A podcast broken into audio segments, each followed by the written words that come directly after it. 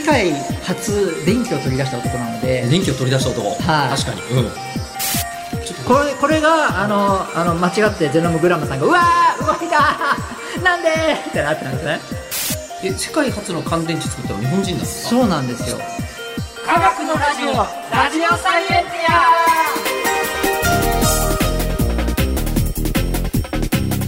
ンティア科学のラジオこれは日本放送アナウンサー聞きたがり吉田久典が国立科学博物館認定サイエンスコミュニケーターで大学講師をしながら芸人をやっている不可思議変態人間黒ラブ教授とともにさまざまな科学サイエンスを根掘り葉掘りと聞いていく番組である。科学のラジオラジオサイエンティア間違った話はしないけど正確さにこだわると逆に分かんなくなるので興味を持ってもらえたらこの世界はめっちゃ細かく説明してくれる人がいるのでそちらを参考にしてくださいで現在のテーマは、うんうん、なんか初めて前回ちょっと電流とはなぜ電流と静電気というのかみたいなのがはいはいはい分かった気がしますながんか伝わってくれたら嬉しいですね、で現在のテーマは身近だけど意外と知らない電気と電池、は、はいですが、で、えーこの間あのボルタさんとかまで行きましたよね。ボルさんボルさんに言った、はい、で今日は何ですか今日はモーター回すと電気できんじゃ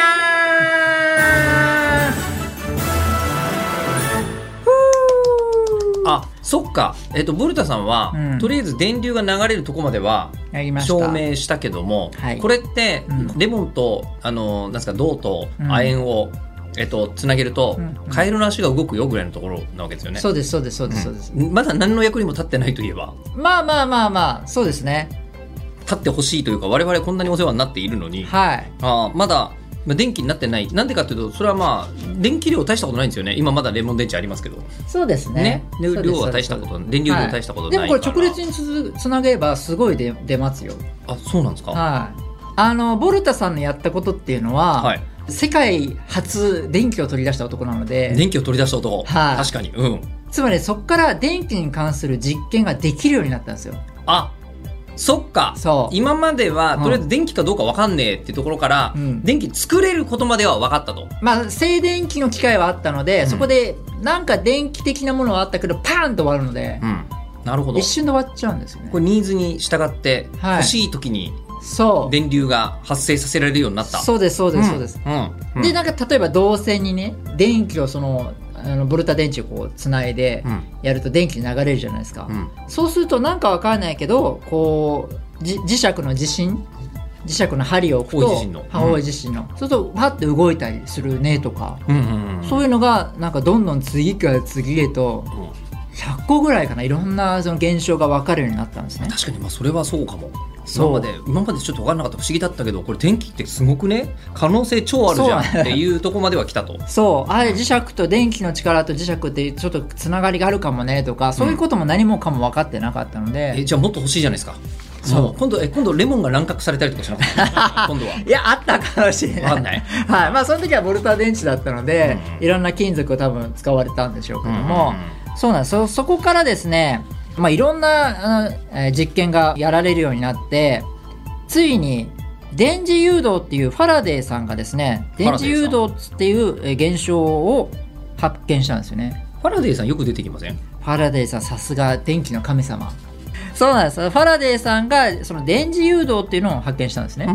あの要はだんだんその電気を流すと磁石に関係あるとかいろんなことが分かるようになって導線をぐるぐる巻いたものをコイルっていうんですけどあの言いますよね今でもこうモーターバラストの中にあー入ってるやつねそうですそうですそうです、うんファラデーさんがコイルにですね磁石をこう近づけたりするとたり遠ざけたりすると電流が流れるっていうことが電気が流れるってことを発見したんですよはいはいはいはいはいはいえっ、とまずはいえっ、といろんな順番ではいいきましょう、はいはいはいコイルコイルコイルなんかこうあのー子供の時に作った覚えがあるんですけど、はいこうなんか指ぐらいの太さにそうこそううそう紙巻いてはいその紙の上からはいこうあの導線をぐるぐるぐるぐるって巻いでて巻くこれはコイルだとそうですそうです、うんそこに磁石をこう近づけたり離したりすると動かさないとダメなんですけどそうするとそこにコイルはちょっとこう嫌がるんですねその磁磁石磁界が入ってくると、磁界をこう出すように出すようにこう電気が流れるようになるんですよえっとこの時はあのその先にボルタ電子とか繋がってないわけ繋がってないないんです繋がってなくて、はいあくまでなんかはい銅がぐるぐるしてるだけってことですよね、そうですそう銅でがすぐるぐるしてるだけのところにはい永久磁石をちょっと近づけると、とおこれなんかあのレモン繋いだ時と同じことになるじゃん同じことっていなうなんかわかんないけど電気が出るねっていうことが分かったりししたんですよこれをファラデーさんが見つけたそううんでこれだこうじゃなくてただかえ回転させればこの上下近くなるようにする仕組みを作ればあ初めこうなんか、えっと、いわゆるまあピストン運動そう注射器みたいなそう運動だったやつそをうそうそうこれ注射器みたいなのだといちいちやってるとこれ大変だぞとそだったからぐるぐる回しちゃえとうそう、回そうが簡単じゃんとそほうほうほうそれがあのつまり連続で電気が流れるようにできるんだんうですね、うんうんうんそれが発電機となるわけですねすごいじゃないですかそうだから今世の中このなんだろう社会に成り立ってる発電機の仕組みはこれそれなんですよね今日発電機持ってきましたあのこれですけどねそれはえ簡単っなとなんか子供用のドライヤーみたいなものがはいはいはい。来ましたねそうですね。まあこれで発電、こう同じ電磁誘導を利用してるだけなんですけども、はいこれで電気をつなげば、この豆電球ですけど、はい、これえっと今なんかねえっと手で回すタイプの鉛筆削りあ、そうでのす。ハンドルと同じやつがドライヤーの後ろにくっついてるみたいはいな形のもので,、はいそれでどうぞでドライヤーの先っぽの方にあお結構重たい、今はい持たせてもらいましたけどこの真ん中にあるのがこれコイルはい、コイルが、これミニ四駆と磁石が入ってるやつです。ミニ四駆作った時にこれを搭載するやつだねそうです。完全にそうです。それで回転させると磁石が近づいたり離れたりするので、はいはいはいこう連続的に電気が生まれるよっていうやつでで。これ今私の手で回しますはい。あつくつくえすげえ簡単に つく豆電球がそうなんですよ。っていうふうにできたというやつですね。これ逆に回してもいいんですかあ本逆に回しても全然問題ない。当だうん懐かしいフィラメントが輝いてるでこれが今ヨッピーさんがあやめのまし手ょうではい ヨッピーさんが手で回してますけど、ええこれが火力う発電だと火のお力でスチームが蒸気が湧いてその蒸気がこう回転させるんですよ ねう原子力もそうですしんそっかえっとあれこの頃ってもう蒸気は機関車とか動いてますもんねそうですねねはい蒸気機関車車とか動いてるから、はえっとじゃあ回転運動でいいとなったらもうもう簡単じゃんっていうそうそそうそうそうなんですよはあはあはあっていうふうにあのボルタ電池から一気にすごい進化が始まったわけですねえボルタさんって、えっといつ頃の人でしたっけ、ボルタ電池ができたのは1800年ぐらいですかね1800年ぐらい、はいファラデーさんがその電磁誘導を発見したのってことで1826年ぐらいですすごいね大イノベーションじゃないですかそうなんですよ19世紀初め、あのこれ何も喋ってないですけどはあ、僕大好きなんでこうリスト化してるんですよえどういうことえ何これ電気に関する自社なんだろう表表電気のことに関してのみの年表年表があってえ結構僕ずっと暇さえあれば見るんですけどそのビオサバールの法則っていうその最初の電気を流すとじ磁石の針がここういう磁石が動うく触れるよっていうのがー、えなんでだろうって遠いところにあるのにえええそこから始まる歴史ですね すごっで電磁誘導が生まれてっていうものすものすごいね興奮するんですよね 確かにすごい一気えこの辺って何もう本当、今 AI がすごいことにっていうぐらいの、うんのと同じぐらいの勢いでそ電気もいろんなことに使われてませんかこれうそうなんですよへでえ発電ができてからまたさらに進化してすると思うんですけども、はいはいはいそういうことがなんかできたよって感じですかねこれかファラデーが1831年に発電現象を発見って書いてありますよ、うんアラゴーの円盤すごいいろんなのがねできたアラゴーさんって人がこの前にいることが今分かりました けどそこから連続的に電流を取り出すことに成功したのが1831年そうなんですそうなんです30年ぐらいでここまで来ちゃったんだそんなとこまで来たんですねあらまあっていうのが、うんまあすごいなと思っうんてでもう一回も自由自在に電流を作れるようになったらもう実験はし放題なわけですもんね、し放題まあ、うんそうですね、うん電池だとなくなっちゃいますからね、うんうんうんはうんっていうのでもう画期的なイノベーションが今後生まれるという感じですね今後、はいでじゃあでっかい、えっとこうイノベーションといえば何ですかで1873年なんですけども、はいウィーン万博におで発電機を出展したんですよ最新の発電機ほうほうほうほうでそこでデモンストレーションの準備をあのゼノブ・グラムさんっていうベルギーの人がですね、はい、い、たんですけどその人がこう準備してたんですねうんでその人がですねちょっと出力ケーブルをうっかりこう間違ってですね休止中の別の発電機にこう接続しちゃってそんな人大丈夫ですか、はいで、えーと気づかずに発電機をこう動かしちゃったところは休止中の発電機がいきなり回転し始めちゃったんですね ああああ間違ってあ電気を、はいえっと電気をを流しちゃったんですね電気発電本来は、はいえっとなんだろう電気を流しちゃいけないだ下水とす上水間違えたみたいなもんかなあそうですそうですそううんです、水道で言うとそう間違って繋いじゃったと間違ってそうです間違って発電機に電気流しちゃったんですよはいしたらうんその発電機が勝手に動いたんですねああれとあこれ、まあ、今でいうモーターになるんですねあ発電機が先なんだモーターよりもそうそこなんですよへえこれもやってみましょえどういうことうだって同じなんですもんね今原理的にあはのさっきの手回し発電機を、はいえっ、とクラブ教授が持ってますが、はいその手回し発電機をどうするんですかえ私が持ってればいいんですかあの簡易的に今とりあえずやるだけなんで私でがきるかどうかわかんないですけど持ってますがはいちょっとここだけ見ててくださいここのこのこのギアだけギアだけねそんなに出力出ないので多で分こ今れ乾電池をそのはいなんですか、さっき出力で豆電球がつながってたところにいきますよえー、クラブ教授がつないだおーお 動く本当だお怖っちょっとこれこれがあのあの間違ってゼノムグラムさんが「うわー動いたーなんでー!」ってなったんですねこれでもゼノブグラムさんっていう人って、はいあのうっかりさんですよねうっかりさ単なるんかわいいうっかりさんでうっかりさ んがなんかものすごいこうあの大発明をそ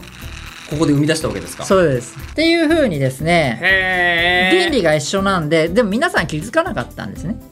そもそもその発電機とモーターっていう同じ機構っていうの同じこはとで同じ回路に、はいでまあ、要は電流流す方向を逆にしてるだけだよとそううですそうです、ええねえねえファラデーさんぐらい頭良かったらそれ気づくんじゃないですかファラデー いや意外と意外と気づかないもんなんですか当初のマイケル・ファラデーさえ発電機に使えるってもうあんまり思ってなかったらしいんですね最初はいういろんなフ発電ァ機をラそういろんなファラデーさんいろんなああの発明してるのでえ1900には1821年にはそういうちょっと似たような現象見つかったんですけどまだ発電機っていうのは気づいてないんですねえへえで電磁誘導が1831年なんでちょっと10年間ぐらいちょっと空いてたんですねファラデーさんの中でもそのぐらいい ろいろこうあってうんうんどんどんどんどん産業で使えるようなあの電気に育育っていったとこれなんかまずいねあのこううっかりだった らなんかもうウィンドウとか火の海とかになってたかもしれないとまあラッキーボーイラッキーボーイですねラッキーボーイですねラッキーボーイでそうモーターモーターの生みの親ってことそうラッキーボーイでございましたラッキーだけどそうなんですよ、えー、とその電気がまず作れることが発電機で分かりじゃあでっかい発電機っていうか発電所を作って、うんうんえー、と国中に、えー送電網をこう張り巡らして、うんいろんなところで使えるぜってやると今我々もスタジオについてるのはそうそうそうそうこれ発電所から来てるうん電気なわけですもんね。そうええうんで、まあ、これ便利じゃないですか。便利超便利うん超便利なんですけど、うんコンセントないと困るってよくあるじゃないですか。ああはいはい、は我い、々、えうんうんえうんあのだから電池があるってすごい大切なんですけど、うん電池は発電所から来てる電池じゃないじゃないですか、ああそうですね電池そうってうんボルタさんが作ったじゃないですか、はいあのあと今になるまでどんなことがあるんですかこれこれねちょっと詳細を時間的には戻るかもしれないんですけども、はいはい言うとボルタ電池っていうのはそもそも10秒間ぐらいしかあんまり持たなかったんですよあやっぱりそうなんだあのやっぱ最初だったんで、えっ、とちょっと持たなくてだから水素ガスが発生しちゃうんですねはあはあえー、とちょっといろんなややり方で水素ガスが発生するとなんか爆発とかするいや水素ガスが発生するとその電気的にだんだんその正極が正極としてプラスとして働かなくなっちゃうんですねマイナスの電荷が生まれちゃってだんだんだんだんプラスじゃなくなっちゃうんですよっていうのでそこを改良したりしたのがダニエル電池とかいうのがあってダニエル電池、はいまあうんまずいろいろ改良したのがあるんですね今度は水素は発生しないようなうんものがあってさらにもうちょっと改良したのがルクランシェ電池っていうのができるんですねうんうんルクランシェ電池、 1866年にうんこれが今マンガン電池ってありませんありますあります今でもありますねあれのあの素とな基礎となったのがへえルクランシェ電池なんですね、へえそうなんですそういうふうにいろいろこう便利に便利に電池はなってきて長く使えるようになったりしたんですけどもこれよく考えるとこのレモンもレモンはあんまこぼれないですけど液体がの中に金属が2つなってますよね電解液がなきゃいけないんですねそうなんです、うんここがぜめちゃくちゃ重要だったんですけども、うんうんうんなので冬は凍っちゃうしあまあ確かにちょっと持ち運びになるとこぼれちゃうしうん、うん、なかなかちょっと難ありだねみたいなはねチャプチャプしてるものを運んでどっかに持っていくってのはじゃあなかなか大変ですペットボトルもないしねそうあの時そうですねペットボトルがあればペットボトルがあれ ばペットボトルが電池になっていたかもしれないそうなんですうよ、んそこで乾電池っていうのが生まれたんですねうん乾電池ってどんな感じでしたっけそこに意味があるんですけど実はあの今は結構今の今まで、いはい乾電池って、うんジュースの缶とかはの、いはいあの缶のイメージだったんですよあーあーあーでもはいはいただあー確かに確かにによくあれ考えてみると乾いた電池ですねそうですビンバーあでもなんかほら缶缶の形してるじゃない鉄だしいやいやそうですねそうそうなんとなく缶ってそう頭の中であんまり疑問に思わずに過ごしてきましたけどいやでも普通そうですよ、ね、乾いた電池ですねはい、あしかあもなるほどこの乾電池ってう細かく言うとなんと日本人が開発したんですよえそうなんですか当初一番初めはえ世界初の乾電池作ったの日本人なんですかそうなんですよ八重咲蔵さんっていうでかあのすごい可愛い方なんですけど八重咲蔵さんなんか名前自体も若干のこうあのすごい古いことを言うとあのはいハイスクール鬼面組的な名前 がちょっとしますけどあの八重咲蔵さんそうなんですよ新潟県に生まれた方でして、はいまあ小さい頃から永久期間をこう作りたいなっていうその大発明したいなっていう志を持ってる人だったんですね。発明家マインドの人ですねそうですそうです、んで時計屋とかでこう働いてたりしたのでう、んえっと電池で動くえ時計を作ろうとしたんですね。うんうんうんうん、っていう時代があってでもやっぱり問題が起きて、メンテナンス大変なんですよね。要はさっき言った冬だと凍っちゃうし、うんここぼれちゃうし、うんなかなかこうメンテナンス液体だとすごい大変だと。でなかなかうん売れないし、うん困ったなっていう時もあって、うんでこの方はですねあの今でいう東京工業大学に受験してるんですね、うんで2度失敗してるんですけど、うん最後の2度目あの要はなんか年齢制限があったらしくて最後の受験の時に時計が5分遅れたから受験できなかったんですよえそういうエピソードも ある時計屋さんなんでしょそう時計屋さんでなその駅のところのええ時計がずれてたらしくて、あのもう当時ええからくり時計なんですよね、ああのーゼンマイみたいなやつであーあーあーだから全然あの時計の示すと針が違うんですよねあー時間がだあからこれは良くないとよくない良くない確かに実感あるねそれはそううんでじゃあ電気に関する時計をもう作ろうとしてるんですけどやっぱ売れないうんてか受験失敗したことに関してはあんまり気にしてないんですけどそう,、 ね、ねそうなんですよでもそうで、まあ、じゃあどうやったら売れる時計を作れるかっていうことでうん考えて、そこで液体だった電解液をこう石膏に混ぜてのり状で固めてうん持ち運んでもこぼれないようにしたんですよへえそれであとまあさらにロウとか塗って本当にもうこぼれないようにして従来の湿電池に対して乾いた電池うんということで乾電池っていうのを名付けてうんうん売り出したんですようんまた売れないんですけどねなんでっていうのも電池を使った機械ってないんですよねこの時代ってまだだまだ想定してないんだまだ全然想定されてなくてあーあーあー当時高さ1 2センチこの写真持ってきたんですけうんど、はいこういう電池高さ約1 2センチ奥行き6センチ花火みたいな そうですねこういうようなのがあのできたとややい電池っていうんですけどうんも八重さんですもん八ね重さんのう。んでこれでやったんですけどなかなかやっぱりまあ売れなくてですね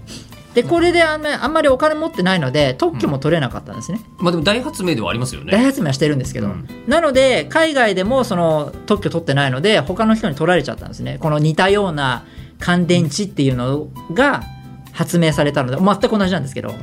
海外で取られちゃったあそうなんだえそうじゃあ乾電池の発明者としてははいえっと特許上は八重さんではないんだそうです八重さんじゃないです歴史上の事実としては八重さんなんでしょうけどとそうなんですよほうほうほ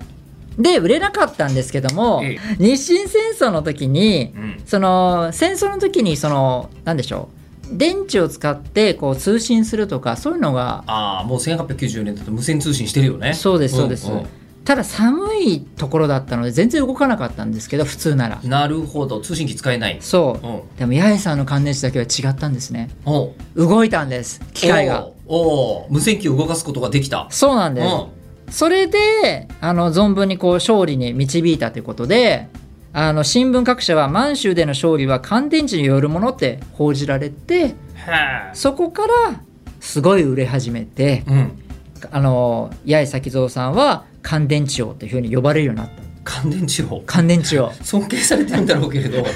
尊と敬されているのであろうけれど もなんとなくあのそうチープな感じがするのはなぜだ、はなんかわかんないですけどキャラがもう好きであ、なんか受験失敗したとかそういう話そもですねえーでちなみに今ふと思ってはい乾電池って英語でなんて言うんだろうって調べてみたら、うんドライバッテリーっていうのねああそうですねちゃんとドライって言うんだ乾いたってそうそうそうそう全然考えてなかった、まあ若干ね湿ってるんですけどね 完全に乾いてるわけじゃないですけどねうん、まあでももともとがびっちゃびちゃだったものに比べそれうびっばちゃびちゃになったものがだいぶ乾いてるよということなんですそねうそううーんいやーすごいうん乾電池を八重さん八重さん八重崎蔵は八重じゃあ八重さんはえっとまあ乾電池を生み出し、うんで今でも八重さんが考え作ったものがなんか、まあ、改良に改良を重ねてそうです今だったらそ100均とかでも売ってるようなそう電ですそうです池になってるわけですよね。そうですマンガン電池とかね、アルカリ電池とか、うんはいそういうのになると、でじゃあ最近ただですね私あの電気電子機器が大好きなんですよ。はい、で、えー10年ぐらい前にふと気づいたんですけど、うん、えーなんか俺たちすごい充電する時代に入ってるなと思って。ほっそうそうですねね、はい今まではあのなんだ子供の頃何も充電してなかったんですよ。うんうん、たまに乾電池が切れた時に、うんあのーなんかなんだろう目覚まし時計の電池を変えたりするようなことはありましたが、うん充電ってしてなかったけど、今みんな毎日してるでしょそうですねし自然にしてますねほんでしょ、ううんん、なので、はいえっと、充電ってはい何ということをそうです次回は充電もできちゃう電池の話をします充電池の話そうですな充電ってそんなテンション上がるんですかそうですただクルラブ教授の体力は充電できてないんですけども一回休憩しようか、はいはい、さあということでじゃあ次回は充電のお話はい、はい、えー番組で聞いてる方からの質問を募集します科学的に気になることクラブ教授に聞きたいこと感想などは科学アットマーク 1242.com kagaku アットマーク 1242.com まで送ってください、えーではまた次回あのスマホとか好きすぎて吉田君はいつも充電してるねって言わ れている、えー吉田久典と八重崎蔵さん大好き黒ラブ教授でした